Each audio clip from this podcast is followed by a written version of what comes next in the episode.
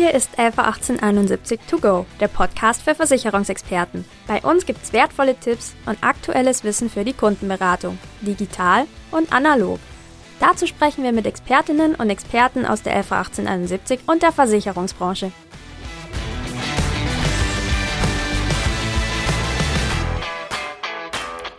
Hallo und herzlich willkommen zu einer neuen Folge von Alpha 1871 To Go, der Podcast für Versicherungsexperten.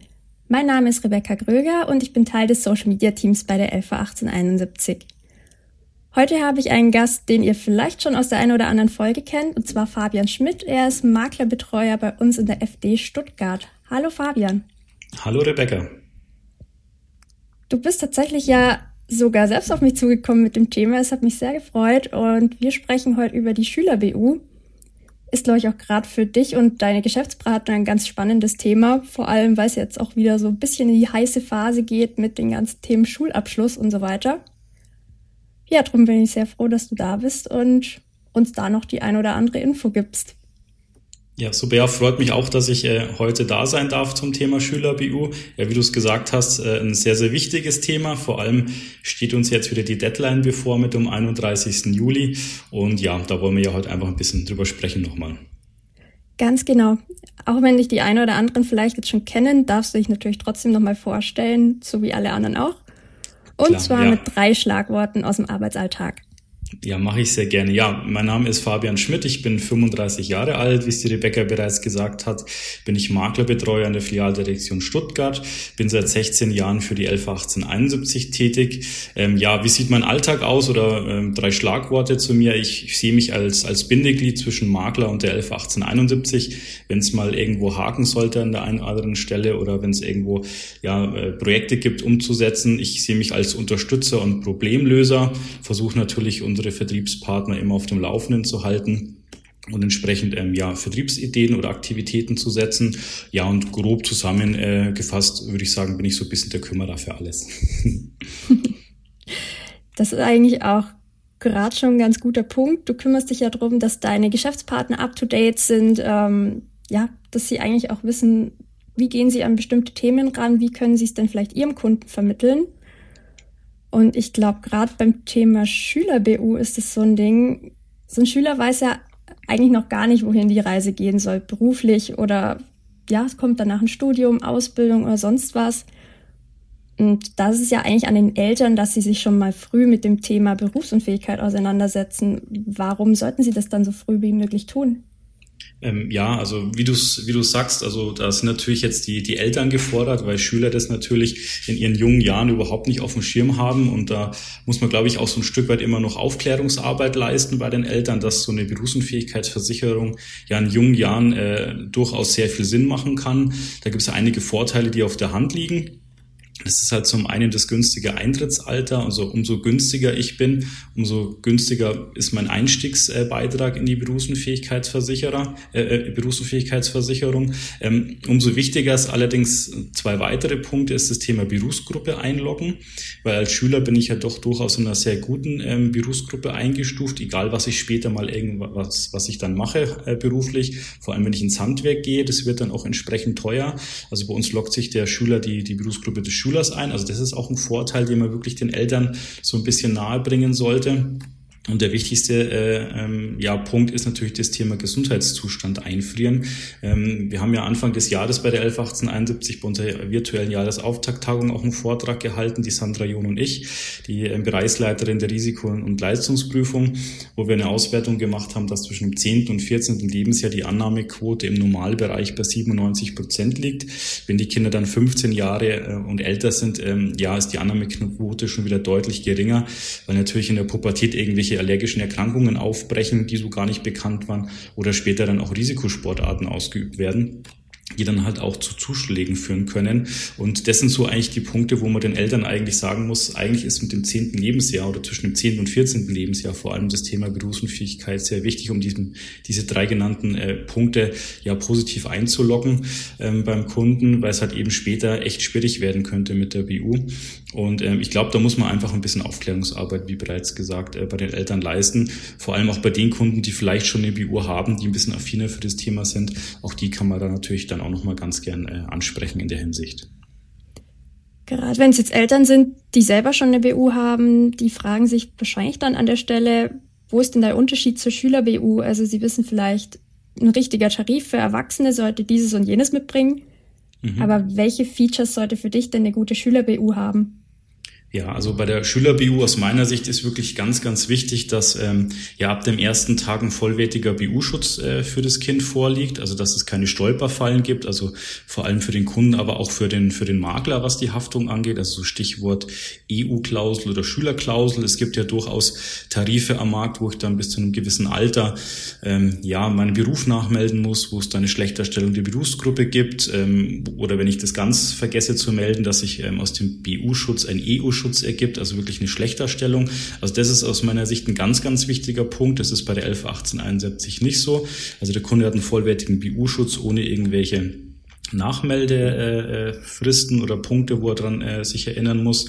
Dann natürlich auch ganz wichtig, dass ähm, wenn sich die Eltern für den BU-Schutz auch irgendwo entscheiden, dass er einen vernünftigen Grundschutz abschließen kann. Ähm, Schüler, die auf der gymnasialen Oberstufe sind, die können jetzt bei uns schon mit 1500 Euro einsteigen und alle anderen Schüler, also die auf anderen Schultypen sind, können mit 1100 Euro einsteigen. Ist für mich halt einfach wichtig, dass man dann recht hohen Grundschutz hat, weil das Kind ja später dann mal ins Berufsleben einsteigt und dann entsprechend ja auch seinen BU-Schutz dann ausbauen äh, muss oder will. Ähm, da bieten wir halt auch sehr umfangreiche Nachversicherungsgarantien an. Ja, wir haben mittlerweile 18 Nachversicherungsereignisse, ähm, sei es jetzt der Hausbau, ähm, die Geburt eines Kindes, die Volljährigkeit, also wirklich sehr, sehr viele Punkte, wo der Kunde halt auch die Möglichkeit hat, nachzuversichern. Ja, und wenn er selbst mal auch ein Nachversicherungsereignis vergisst nachzumelden, gibt es auch die Nachversicherung ohne Ereignis, die kann man alle drei Jahre ziehen mit 250 Euro. Also alles Punkte, wo der Kunde einfach schön ausbauen kann. Was ich halt bei uns auch als äh, absolutes Highlight empfinde, ist diese sogenannte Zukunftsgarantie. Ähm, das bedeutet halt entsprechend, wenn ich ins Berufsleben einsteige, kann ich sogar einmalig äh, meine, meine BU-Rente verdoppeln. Also das heißt, wenn ich ins Berufsleben einsteige, ist die Wahrscheinlichkeit sehr, sehr gering, dass die versicherte BU-Rente äh, nicht stark abweicht vom, vom Einkommen. Also das heißt, ich kann mein Einkommen da auch eins zu eins absichern. Ähm, was natürlich auch immer sehr, sehr wichtig ist, ist das Thema Berufsgruppe. Wie geht da der Versicherer in der Zukunft damit um? Ähm, da kann man einfach äh, mit auf den Weg geben, dass wir keine Schlechterstellungen Stellungen der Berufsgruppen machen, sondern nur Besserstellungen. Und so als, als Highlight aus meiner Sicht oder was natürlich auch noch so ein bisschen eine Erleichterung in der Beratung draußen ist, was so eine Schüler-BU mitbringen sollte, dass man eben junge und gesunde Kunden halt auch mit verkürzten Gesundheitsfragen ähm, ähm, eindecken kann bei uns. sind vor allem Punkte, die vor allem Flexibilität auch zeigen, gerade wenn du jetzt sagst, du hast so viele Nachversicherungsereignisse. Ich wusste selber nicht, dass es sogar 18 Stück sind. Ähm, ja, und du kannst einfach flexibel immer anpassen, was du gerade brauchst und was das Kind vielleicht später braucht.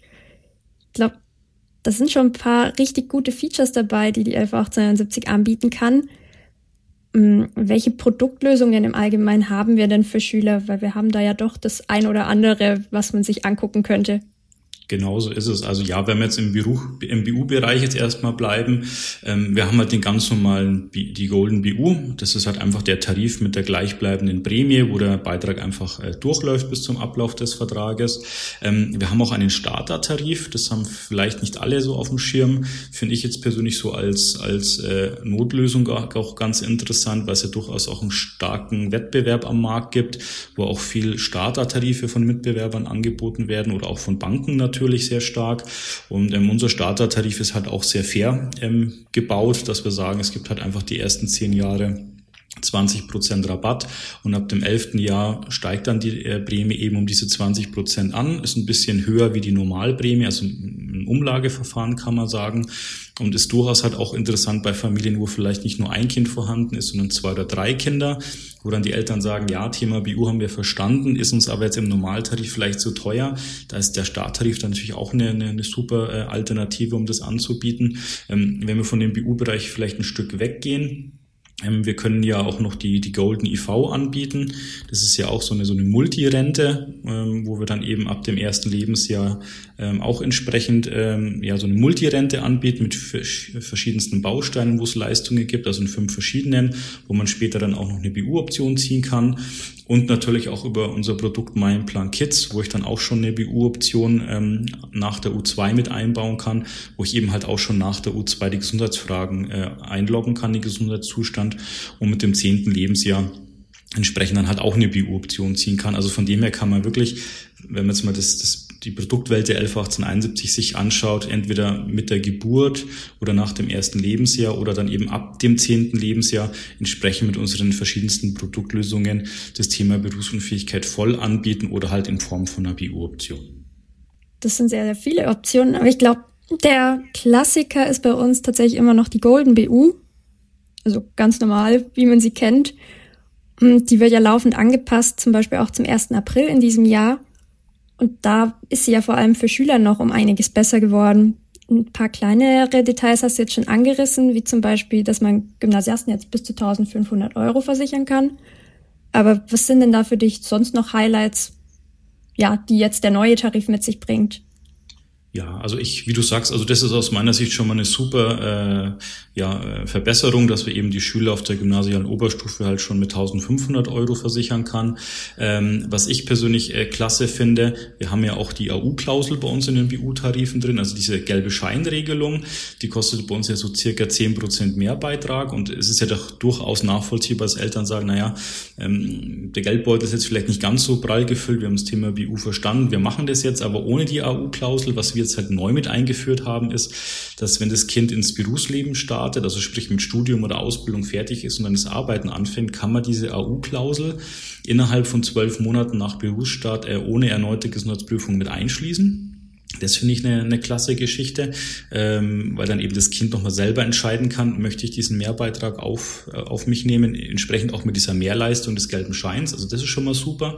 Und die zweite Geschichte, die wir jetzt mit aufgenommen haben, was ja auch äh, verbrieft ist in den AVBs, ist das Thema, dass wenn ich ins Berufsleben einsteige, auch eine Überprüfungsoption von Klauseln habe für bestimmte ähm, Ausschlusserkrankungen, wie zum Beispiel Gelenke, Sehnen, Wirbelsäule, Allergien und so weiter, wo man einfach sagt, okay, kommt da nochmal auf uns zu, lieber Kunde. Wir schauen uns das gerne nochmal an. Vielleicht hat sich ja irgendwas ergeben, vor allem bei Allergien, ähm, wenn die jetzt vielleicht nicht mehr ganz so stark sind, dass man dann auch auf so eine Ausschlussklausel dann auch gerne mal verzichten kann.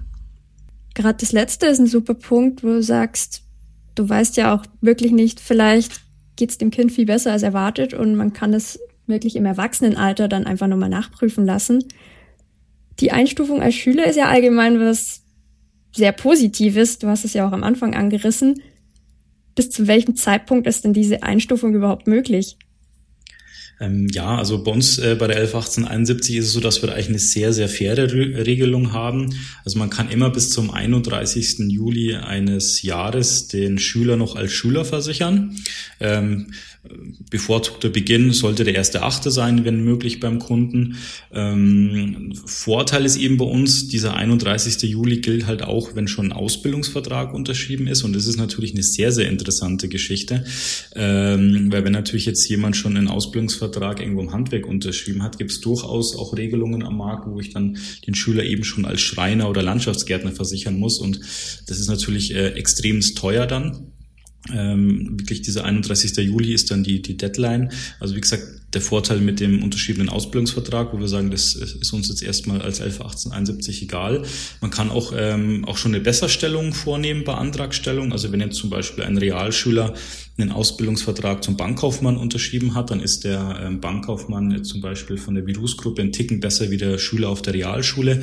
Dann kann man natürlich da auch gleich eine, eine Besserstellung vornehmen. Und das ist wirklich jetzt auch ein Zeitpunkt, wo ich sage, ähm, bis zum 31. Juli, dass man einfach noch so ein bisschen so seine ja, Bestände Kundenbestände selektiert, um eben halt dem Kunden da einiges an, an Beitrag zu sparen. Ähm, wir äh, stufen ja so ein bisschen ab zwischen den Schülern, Hauptschule, Realschule, Gymnasium, Voss-Boss. Also wir haben ja da mittlerweile sehr, sehr viele Schultypen auch drin, um da entsprechend jetzt auch die Berufsgruppe noch äh, einzuloggen, ähm, dass man dem Kunden da finanziell was Gutes tun kann. Weil wenn man sich das mal durchrechnet, was so ein ähm, ja, Hauptschüler für eine BU zahlt und was er dann später als Schreiner zahlen müsste, müsste, da kommt ungefähr die doppelte Prämie raus. Und wenn man das dann vielleicht noch auf eine Laufzeit von, von 40 Jahren hochrechnet, ja, da kommen doch einige tausend Euro zusammen, was sich der Kunde da an, an Beitrag spart, was er dann vielleicht auch wieder deutlich sinnvoller ähm, ja, zusätzlich in die Altersvorsorge investieren kann, was er sich da in dem BU-Bereich spart, weil er eben schon oder noch als Schüler versichert worden ist. Das ist ein super Hinweis für Schulabgänger. Drum hast du ja auch den Zeitpunkt für den Podcast gewählt. Also 31. Juli ist so wirklich der Stichtag auch für einen Makler, wo man sagt, da kann er seinem Kunden wirklich noch was richtig Gutes tun. Ja, beratungstechnisch kann es ja doch sein, dass vielleicht der Kunde mal den ein oder anderen Hinweis mehr braucht oder vielleicht noch nicht so ganz überzeugt vom Thema ist. Welche Tipps oder Hilfsmittel gibst du in deinen Geschäftspartner beim Thema Schüler-BU immer mit auf den Weg? Da gibt es bestimmt so den einen oder anderen, den du hier vielleicht noch teilen möchtest. Ja, gern, gern auf alle Fälle. Also mein Tipp ist äh, an unsere äh, Makler und Berater, dass ich einfach sage, möglichst früh mit, mit dem Thema anfangen. Also ich sage immer zu den Partnern, die, ähm, die ich betreue, machen sie einfach die, die Monate Mai, Juni, Juli zu ihren Schüler-BU-Monaten, dass man da einfach schon mal sehr früh beginnt in den Vorbereitungen. Am besten den Mai einfach mal so ein bisschen für sich nutzt, Selek Selektionen vorzunehmen in Beständen, so eine Marketingaktion vielleicht äh, irgendwo vorzubereiten und dann Ende Mai zu verschicken und dann einfach im Juni und Juli die acht Wochen nutzen, dann entsprechend das Geschäft Geschäft zu schreiben. Ähm, wir unterstützen ja auch äh, als Elfer 1871 da sehr gerne in Form von einem Werbebrief, ähm, den man gerne über seine Maklerbetreuerin, über Maklerbetreuer anfordern kann. Den kann man per Post rausschicken und oder per E-Mail. Ich sage immer, doppelt hält besser. Ähm, wenn man sich entscheidet, äh, diesen, diesen Werbebrief auch per E-Mail rauszuschicken, gibt's ja auch von uns ähm, seitens Marketing einen tollen YouTube-Film zum Thema Schüler-BU, wo dann in zweieinhalb Minuten so die ganzen Vorteile, die ich jetzt auch kurz vorgestellt habe, auch nochmal äh, schön in so einer Art Comic-Film äh, äh, ja aufbereitet worden ist, wo man dann eben mit der E-Mail diesen YouTube-Link gleich mit reinpacken kann. Das kann man auch gern per Handy verschicken, um einfach den Kunden schon mal so ein bisschen auf das Thema vorzubereiten, ein bisschen zu teasern, um, um was geht's jetzt eigentlich oder um was soll es in der Beratung gehen, dann ist er schon mal ein Stück weit aufgeklärt.